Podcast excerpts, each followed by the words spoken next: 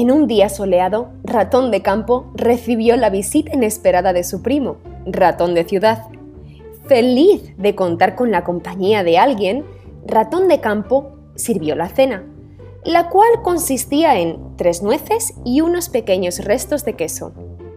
Al llegar la noche, preparó una cama con hojas secas en el sitio más calentito y seguro de su humilde agujero.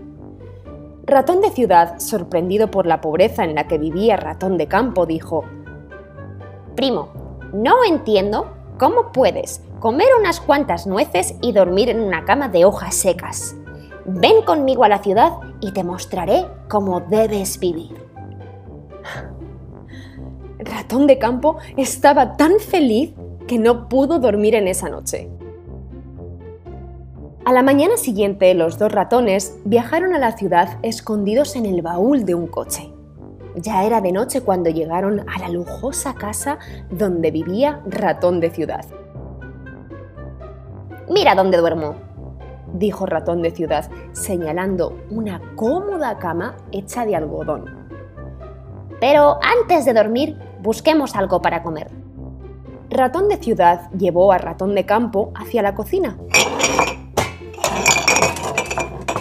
poco tiempo se encontraban comiendo restos de pasta, pastel y helado de chocolate. Pero de repente escucharon un alarmante maullido. ¡Es el gato de la casa! dijo Ratón de Ciudad. En un abrir y cerrar de ojos, el gato se abalanzó sobre ellos los dos ratones consiguieron escapar atravesando la enorme mesa hasta llegar a un hueco en la pared. Ratón de campo estaba tan asustado que sentía sus patitas temblar. Apenas se vaya el gato, me devuelvo para mi casa, dijo sin vacilar. ¿Pero por qué quieres irte tan pronto? preguntó el ratón de ciudad.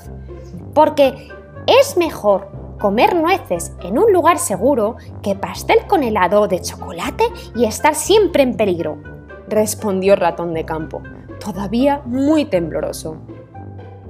Y es que, si tener muchas cosas no te permite una vida tranquila, es mejor tener menos y ser feliz.